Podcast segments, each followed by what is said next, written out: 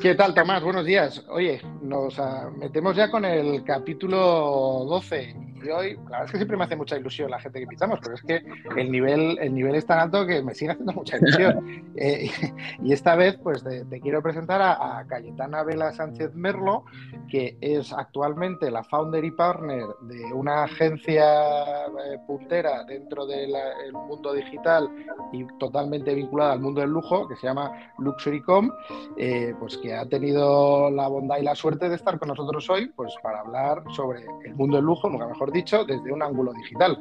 Así que nada, oye Cayetana, muchas gracias por, participar. Muchas gracias a vosotros, Manuel Tomás. Encantada de estar aquí acompañándoos.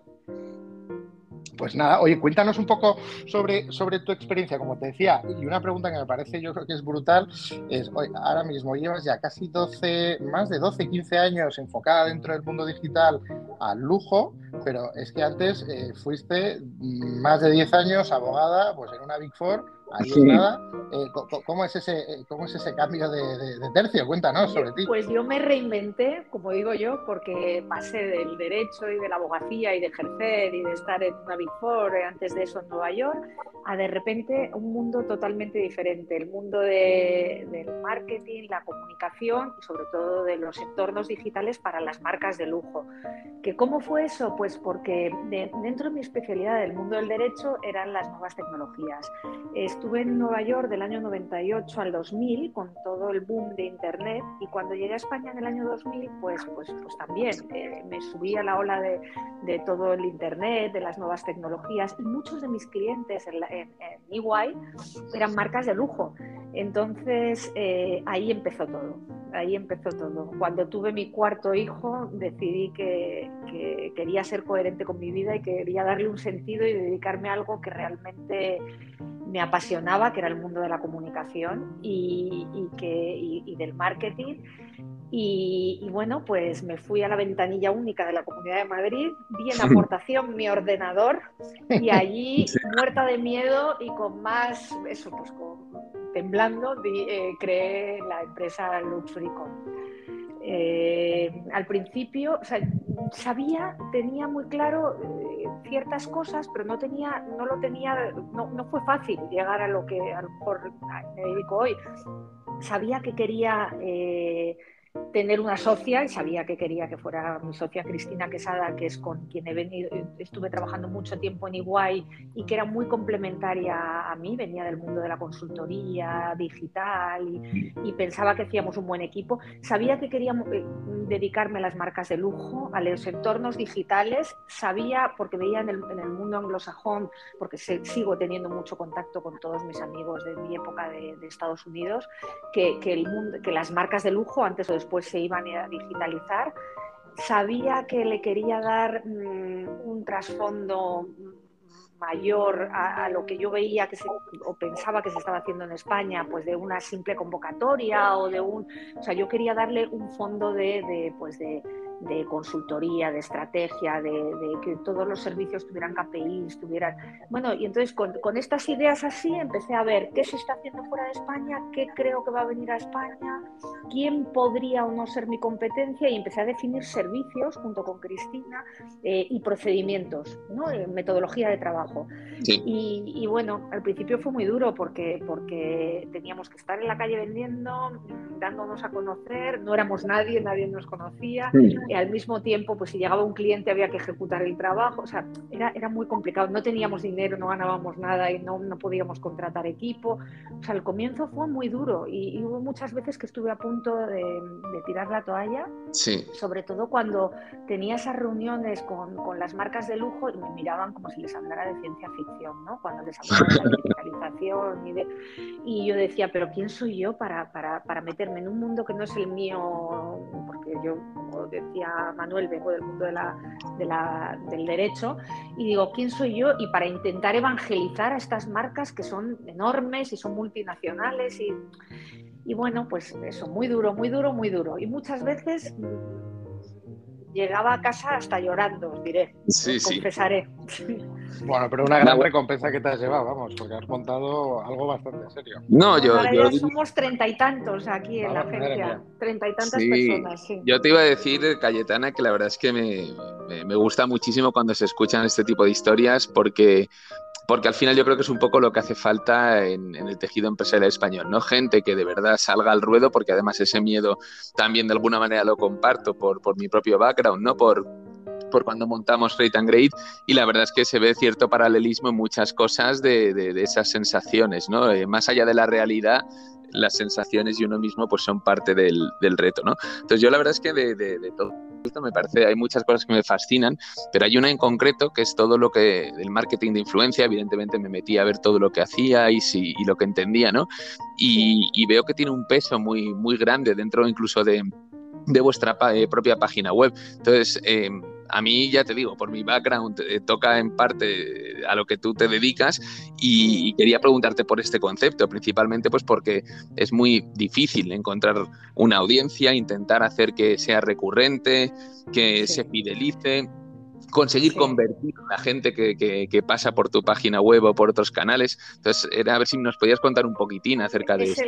Es el gran tema, Tomás, porque mira, ayer que tuve un desayuno con el director de una revista y con una periodista de reconocido prestigio, me, me, ponían verde al marketing de influencia. Me decían, es que claro, nos hace la competencia y es que Cayetana. Y yo le decía, a ver, eh, vosotros sois periodistas y, tenéis una línea de un ámbito de actuación, una trayectoria y, estáis ahí, vais a seguir ahí, pero no podéis menospreciar el marketing de influencia porque bien gestionado, de verdad que funciona y por eso las marcas cada vez invierten más, está comprobado. Eh, nosotros, pues lo primero que preguntamos al cliente es qué objetivos tiene, porque no todos los clientes quieren convertir no todos los clientes quieren incrementar las ventas o, aumentar el tráfico o, vender más. Eh, algunos quieren visibilidad porque son marcas que no se conocen. Entonces cada uno tiene unos objetivos diferentes. Luego mm, la segunda pregunta que les hacemos es quién es su competencia, ¿no? Un poco para, para, para poder claro. Y, y, en base a eso hacemos una estrategia, una estrategia donde definimos unos objetivos y, y bueno y y, una de las partes fundamentales en el marketing de influencia es lo que llamamos, mm, con estos anglicismos que utilizamos tanto, eh, el scouting, la selección de los perfiles. La selección de los perfiles es clave porque esos influencers al final van a representar los valores de la marca. Entonces es muy importante pues que, compartan y que sean afines a esa marca o que, o que representen lo que la marca quiere contar a través de ellos. Eh, eh, entonces, eso es fundamental. Y luego el, saber comunicarle a, esos influencers muy bien qué es lo que tienen que hacer, el brief de lo que tienen que hacer, cómo lo tienen que hacer, hacerles firmar un contrato para que, y hacer un seguimiento exhaustivo. Y, y bueno, pues las marcas os diré que invierten cada año mucho más en marketing de influencia y yo no pienso que las marcas estén equivocadas, no porque me dedique a ello, porque también presto servicios de comunicación, y de, sino simplemente porque realmente creo que consiguen objetivos. Eh, luego nosotros tenemos dos herramientas de medición, hay, muchas herramientas en el mercado donde podemos ver mm, pues muchas, muchos criterios a la hora de esa selección de esos perfiles de influencers, pues vemos que no tengan un porcentaje muy alto de de contenidos comerciales, porque eso es disuasorio para la comunidad de seguidores que tiene ese perfil. Eh, vemos que, que, pues no, dónde están sus audiencias. Pues si es una marca española que, lo que quiere es mm, tener un impacto en el, en el territorio español, no puede ser como nos encontramos con algunos influencers españoles que parte de su comunidad que les sigue están en Latinoamérica o en no sé o en otros países, pues miramos dónde está la comunidad, qué, perfil, qué, cantidad de hombres o de mujeres son la comunidad que les siguen, e incluso los gustos de los de los seguidores, ¿no? Pues a lo mejor si son seguidores que a los que sus intereses son vinculados a la gastronomía, pues a esta persona no le puedo hacer que nos cuente eh, sobre un perfume o una fragancia, ¿sabes? Entonces, bueno, miramos un montón, qué parte de la comunidad es activa o no es activa, o de seguidores reales o falsos. O sea, miramos una serie de criterios, tenemos como siete criterios que, que tenemos en cuenta dentro de nuestros procedimientos internos a la hora de hacer esa selección de perfiles que, como os digo, es de lo más importante para el éxito de estas campañas. Y, bueno, pues em, es verdad que trabajamos con, no nos casamos con nadie, no trabajamos solo con determinados influencers, sino con todo el panorama de influencia, desde actores, deportistas, actrices, mm, presentadoras de televisión, cocineros, eh, no sé, de eso a, gente que es influencer per se, o sea, que su única actividad es la influencia y y utilizar esto. Es una nueva forma de comunicación, ¿no? Bueno, nueva, ya no es tan nueva. y, oye, tío, al hilo de esto yo te quería preguntar, disculpa, ¿hay una, alguna plataforma donde vosotros sentáis más cómodos? Es decir, cuando estos influencers, tanto el que vive de ser solo influencer como el que está más de paso, a lo mejor puede ser un actor o quien sea, eh, pues no sé si es YouTube, si es Twitch, realmente no, no hay una que real, o tampoco os casáis con, con, plataformas. No nos casamos con ninguna, dependiendo de la marca, dependiendo a quién va dirigida la marca, el, el, nicho o el target de edad de la marca, ¿no? ¿Cuál es el, no sé, pues si la marca es para un público entre, entre, no sé, entre 15 y 20 años, pues a lo mejor nos vamos a TikTok, pero a lo mejor si la marca, dependiendo del target de edad al que he dirigido la marca y los objetivos de esa marca. Y en función de eso, pero sin duda Instagram sigue siendo la gran Sí, es lo que te iba a preguntar. vale. y, y, estáis notando que a lo mejor una bajada más en, en, Facebook, por ejemplo, que la gente empieza a comentar que esto va un poco para abajo, en cambio Instagram, que sigue siendo meta, al fin y al cabo, pero... Efectivamente, Facebook va ha bajado muchísimo, sí. sí. Que yo creo que cada, cada plataforma tiene un público objetivo, a lo mejor en Facebook el público es mayor y, y es mm. un público que acude a Facebook más para ver a lo mejor a, a familia o amigos de la infancia o tal. En cambio,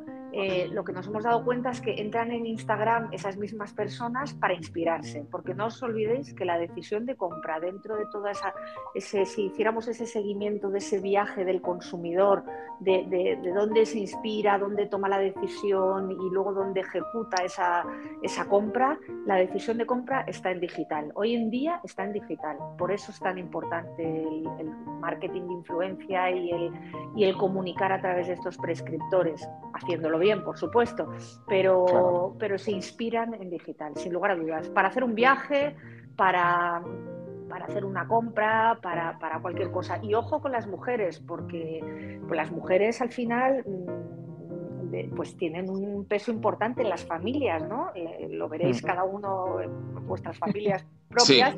Y entonces al final la mujer es quien decide el coche que se compra, dónde se van de vacaciones, qué es lo que compran a los hijos, qué es la ropa que se compra. Los... Entonces eh, las marcas mm, se dirigen mucho al, público femenino por estos motivos. Y ellas son más digitales que ellos también, en líneas generales. ¿eh? Mira, y, sobre esto. ahora, te, dejo, Tomás, una cosa sí, perdona. Por seguir con las plataformas, LinkedIn es, algo que exploráis, no lo exploráis, porque también empiezo a escuchar, es verdad que es una red netamente profesional, pero empiezo a ver que se empiezan a, empiezan a ver más cosas, que ya me toca más en lo mío profesional del mundo del headhunting, pero veo que ya no solamente es un tema de selección, sino es, es algo más. ¿También para, para lo vuestro? Sí, también para lo nuestro. Todas las marcas ahora últimamente mm, lo noto mucho más que nos piden presencia en LinkedIn. Es una presencia a lo mejor más corporativa, pero, pero cada vez, como dices tú, se está ampliando el abanico. Ojo con LinkedIn. Yo no la, vamos, a mí me encanta, te diré que es la que más me gusta, personalmente. Pero sí, sí, las marcas están cada vez con mayor presencia y funciona muy bien, porque al final tienes un público pues muy selecto también con otros pues objetivos, pero muy selecto. Perdón, Tomás. No, nada, nada, nada, nada. Es que escuchándonos y además es que disfruto mucho eh, escuchándos, ¿no? Porque además creo que estáis en un, en un área donde la innovación va a ser pues constante en los próximos años y además el canal Digital Pulse surge precisamente pues para hablar de digitalización, innovación, etcétera. Entonces, em, y, nos movemos por LinkedIn. bueno, y que también se mueve por LinkedIn. Entonces, em, a mí la capa tecnológica en, vuestra industria me, gustaría saber un poco más, ¿no? Es decir, mm, ¿qué tipo de herramientas, por ejemplo, del eh, social commerce, qué avances tecnológicos crees que van a venir si no están ya dentro de la industria los próximos años? Por ejemplo, eh, vosotros gestionáis muchísima información a través de cada una de las redes sociales, se genera muchísima información incluso del propio consumidor, de cómo se comporta, etc. Entonces, temas como el machine learning, temas como la inteligencia artificial, em, aspectos relativos con la data, ¿ves que son a día de hoy una realidad, que van a venir más adelante o que todavía nos queda bastante para poder ver esa, esa información utilizada de esa manera? Yo creo que ya está aquí, yo creo que ya está aquí y que ha venido para quedarse y lo veo Fíjate, lo veo, ahora me has hecho reflexionar como cuando tuve los principios de la empresa de Luxuricom, cuando veía claramente que, las marcas de lujo se iban a digitalizar y que tenían que hacerlo y hacerlo bien. Creo que, ya hay marcas y grandes grupos de marcas muy importantes que están haciendo una gran inversión en el análisis de todos esos datos y que, y que, y y bueno, el futuro del e-commerce está por ahí, desde, sin lugar a dudas, de las compras de las marcas de lujo, sin lugar a dudas está por ahí. Em, lo que pasa es que, claro, hay que hacer una gran inversión, como dices tú, en plataformas tecnológicas, en análisis de esos datos, en eh, y, no todas las marcas están en esa posición ni están así de avanzadas, ¿no? Porque a lo mejor otras están metiéndose, empezándose a meter en digital o empezando a hacer campañas. Entonces, Efectivamente, eh, mi percepción, eh, Cayetana, es que eso son conceptos que nos pueden llevar, yo creo que al siguiente estadio, al siguiente nivel, ¿no? Pero mi sensación es que todavía queda un poco de recorrido, porque a lo mejor las grandes, grandes marcas efectivamente están invirtiendo mucho, pero todavía falta realmente cierto tiempo para que pueda permear un poquito más abajo democratizarse, por ponerle un, un, término, ¿no? Para que todo el mundo pueda beneficiarse, ¿no? Entonces, al final, evidentemente, si quieres ese servicio, tendrán que pagároslo, pero mi sensación es que todavía, aunque estamos entrando, falta un, un poquitín, ¿no? Por eso... No puedo estar más de acuerdo contigo, totalmente, sí. O sea, es una realidad, porque ya te digo, tengo, tengo clientes que, que ya están ahí, pero eh, es una minoría, ¿no? Dentro de los clientes. Entonces, dentro de todo el abanico de, de, de marcas o tal, si hiciera un, mapeo de, y lo extrapolara a la, realidad actual, pues efectivamente es una minoría muy pequeña y, y, cada, dependiendo de las marcas, están en diferentes estadios de maduración. Entonces todavía falta para que haya una permeabilidad en el mercado. No puedo estar más de acuerdo contigo. Mm, pero ojo, que estén, que estén atentos en, el, sí, sí, sí, marcas haciéndote un cambio de tercio y viéndome un punto un poco más romántico. Eh, eh, eh, el, lujo que, siempre se, asocia, bueno, siempre, entre, muchas cosas, ¿no? Pero se asocia al glamour, un punto místico muchas veces, más cosas, por supuesto. ¿Crees que, entiendo que sí, porque evidentemente te dedicas a ello, ¿no? Pues por dejártelo ahí a, rematar a portería, ¿crees que desde un entorno digital se puede transmitir e, ese punto de... por pues supuesto, por supuesto, por supuesto. Eh, hay que cuidar todo, pues desde, desde la imagen en las redes sociales de estas marcas de lujo, que muchas veces, en el caso de las multinacionales, están al principio se, se, abrían redes sociales en cada país y, al final la gran tendencia en estas multinacionales es centralizarlos desde la matriz. Eh, pues entonces desde la imagen en las redes sociales, como en sus páginas web, como cuando tú compras a través de Internet, cómo recibes ese paquete, cómo te comunican, cómo... Hay una diferencia entre unas marcas y otras, aunque también os diré que hay marcas que no son de lujo y que copian esa excelencia y ese cuidado en los detalles a esas marcas de lujo.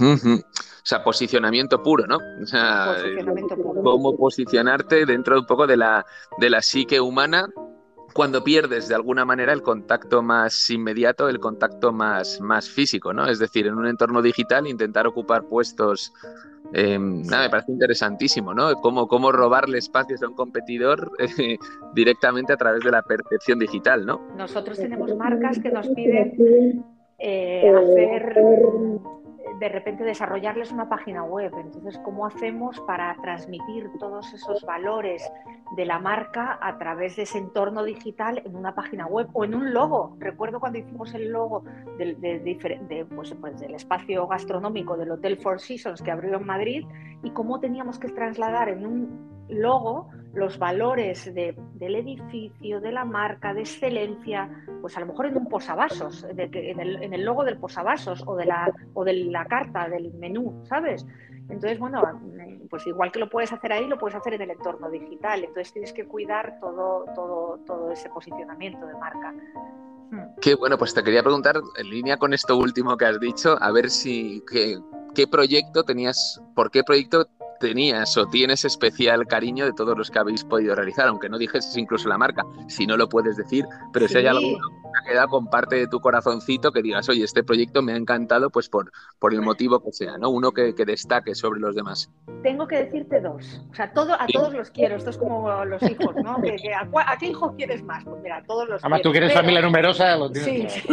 Sí, totalmente. Pero, pero, a ver, yo tengo un cariño especial a la marca Lancome porque fue la primera que creyó en mí eh, y, que me, que, yo le, toqué a la puerta y le dije, déjame trabajar para ti cuando yo no era nada más que yo con mi ordenador y mi socia y éramos nada.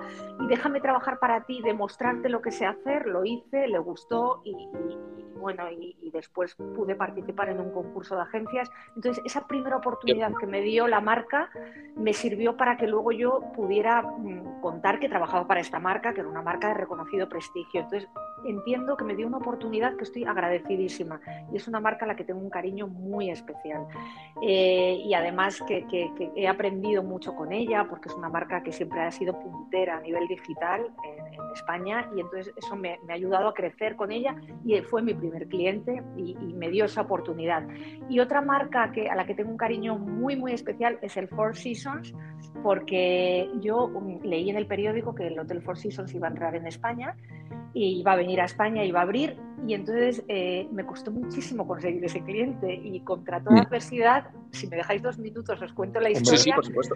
Eh, yo me, bueno, vi que iba a abrir en España y entonces dije, yo quiero trabajar para este cliente, lo quiero, quiero trabajar para este cliente. Entonces me fui a LinkedIn, hablando de LinkedIn, y busqué quién era el director general en Europa de, Four Seasons y sin conocerle de nada le escribí.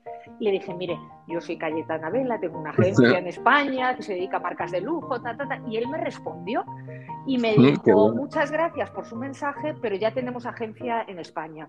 Y yo seguí insistiendo y le dije, mire, pero aún así, aunque ustedes tengan agencia, yo les quiero conocer, les quiero conocer y, le pido por favor que me dé una oportunidad de que nos conozcamos y que tengamos un encuentro y tal. Entonces, bueno, el señor me siguió respondiendo, ya le dije que pasáramos de LinkedIn al correo electrónico, que era más ágil, y, conseguí una primera reunión. Entonces, en esa primera reunión con el que es el director de marketing de Four Seasons en, en España, em, hubo, hubo mucha química y me dijo, pues mira, te voy a contar, hay un concurso abierto de agencias y te voy a dar la oportunidad de que participes.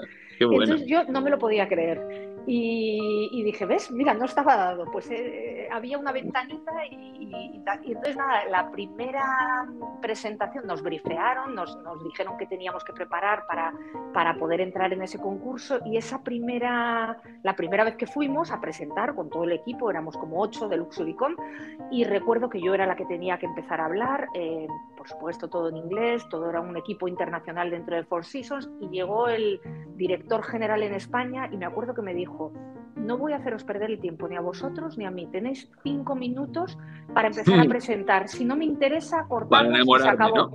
Sí, sí. Y yo decía, Dios mío, ¿cómo voy a empezar yo a contar? ¿Cómo voy a empezar yo a hablar con este clima tan hostil? Y entonces empecé a hablar, estuvimos hora y media y pasamos a la segunda fase y de ahí a la tercera y cuando me llamaron para decirme que habíamos ganado el concurso y que éramos la agencia de España del Hotel Four Seasons, me temblaban las piernas, que no me ocurrió en mi vida, o sea, me temblaban, o sea, era, era como las películas. Qué bueno. Y, y, luego, bueno, pues toda la apertura que tuvimos que hacer, que se tuvo que retrasar por el COVID eh, en el año 2000 y tuvimos que abrir el 15 de septiembre del año 2000 eh, con todo cerrado, todo el mundo medio confinado, en una situación muy adversa, fue todo un reto y, bueno, pues para mí es un cliente muy, muy especial. Sí. Qué bueno, qué ilusión. Qué historia espectacular, enhorabuena. Un reto, un reto. Sí, sí, además es reciente. muy reciente, muy reciente. sí, sí, sí. Oye, pues enhorabuena. Oye, pues ya no, nos sabe fatal, siempre soy el malo de la película y ya llegamos un poco al final. Y, siempre cerramos con, una recomendación pues, de, un libro y de un vídeo o una charla TED o, bueno, lo que quiera nuestro invitado. Así que no sé con qué nos quieres deleitar de recomendaciones para que nuestra audiencia tenga que inspirarse en este mundo en, tan glamuroso en el que te mueves. Pues no, no, a ver, la, lectura es mi pasión. O sea, si, tuviera que definir algo que me vuelve loca y que me mueve, es la, lectura. Me encanta. He creado un club de lectura con, con 12 amigas que nos reunimos todos los meses y me encanta. Pero el libro que voy a recomendar no está vinculado al lujo. El libro que estoy leyendo actualmente, además es eh, totalmente real y que ya me lo he leído más veces, pero estoy mm, leyéndolo por tercera vez, es El mundo de ayer, Memorias de un europeo de Stefan Zweig es uno de los escritores que a mí más me gustan porque me, mueven, me emocionan, me encanta. Y es un libro que la situación actual internacional que estamos viviendo con toda la invasión de Rusia en Ucrania eh, te, hace, te hace reflexionar y mover, ¿no? porque Stefan Zweig cuenta cómo vivían un mundo en, la Viena del siglo XIX, acomodado, volcado a la cultura, donde, y de repente como su mundo acomodado y tal, que, que parecía que era inamovible, seguro, él siempre habla de ese sentimiento de seguridad que tenía, de que nada malo podía ocurrir, y de repente Primera y Segunda Guerra Mundial, y cómo es toda esa transición. Entonces, no sé, yo creo que, es un libro que hay que leer y que no lo haya leído creo que debería de ser obligatorio en los colegios y, me encanta releerlo en estos momentos, entonces os lo recomiendo. Eh, lo estoy alternando con el otro del Club del Libro, que es el de los Maya, que es el, Quijote portugués, entre comillas, que también me gusta, nada que ver, pero bueno, pero el, que yo os recomiendo es este. Y en cuanto a un vídeo, eh, eh, bueno, pues además de cuatro hijos, tengo dos perritos, uno de ellos un cachorro, y los saco a pasear por las noches y me pongo podcast. Y me encanta eh, el último que me, que, me, ha gustado muchísimo y que os recomiendo es el de la neurociencia de las emociones de Marian Rojas Estapé. Eh, que, lo, que, es del, grupo de conferencias del BBVA, que, mm. y, y, Marian Rojas Estapé es una psiquiatra y la neurociencia de las emociones que se puede extrapolar a cualquier cosa, a, las marcas de lujo, por supuesto, a la situación actual de mucha gente después de, una pandemia mundial, confinamiento y, lo de, que estamos viviendo ahora, eh, y que mucha gente se ha quedado un poco pues, tocada, y el, pero lo puedes extrapolar a lo que quieras, a un negocio, a, pues eso, a cómo, a cómo comunicar las marcas de lujo a través de la neurociencia y, de, y además me gusta esta charla porque si no me dedicara a lo que me dedico actualmente, em, lo que me hubiera gustado es haber sido psiquiatra. Entonces, eh, pues, pues me encanta, me encanta escuchar esta charla. Yo os la recomiendo. Dura una hora y pico, pero merece la pena. Merece la pena, pues oye, pues la, escuchamos. Yo, yo, escucho, sí, yo he escuchado fragmentos, pero no he escuchado entera. La verdad es que Marian Rojas me parece espectacular. O sea que, pero sí, entera no, o sea que sí, sí. Deberes, pendientes. Sí, esa, sí. Laura Rojas Marcos es muy buena, su padre también. Eh, eminencias, sí, sí, totalmente. Sí, pero esta de Marian Rojas mm, esta os la recomiendo. La neurociencia de las emociones. Pues hecho está. Oye, pues, pues muchísimas gracias, eh, Cayetana. Muchas gracias a vosotros por Sé que la gente era complicada, eh, que la gente sepa que mañana tiene un gran pitch para que cierre y seguro que lo conseguirá y te deseamos mucha Cruzar los dedos, muchas gracias. Cruzar los dedos, por favor. Y gracias por hacer el huequecito en un momento, en un día que no era fácil. gracias a vosotros por haber contado conmigo y espero haber estado a la altura de, la hemos, hemos, vuelto a subir el nivel, esto se pone a poner complicado. No, por favor. No, hombre, nosotros eh, desde luego o sea, empezamos esta iniciativa para, para, escuchar a gente que sepa mucho más que nosotros en todos los campos, ¿no? Desde real, una humildad real, ¿no? De, de, que todos los que venís nos aportáis una, una barbaridad. Así que nada, de verdad que muchísimas gracias de corazón. Enhorabuena a vosotros por la iniciativa que, que me encanta escuchar. Muchas gracias. Muchas, gracias. Pues nada, seguimos en contacto. Un abrazo muy fuerte. Gracias. Gracias. Adiós.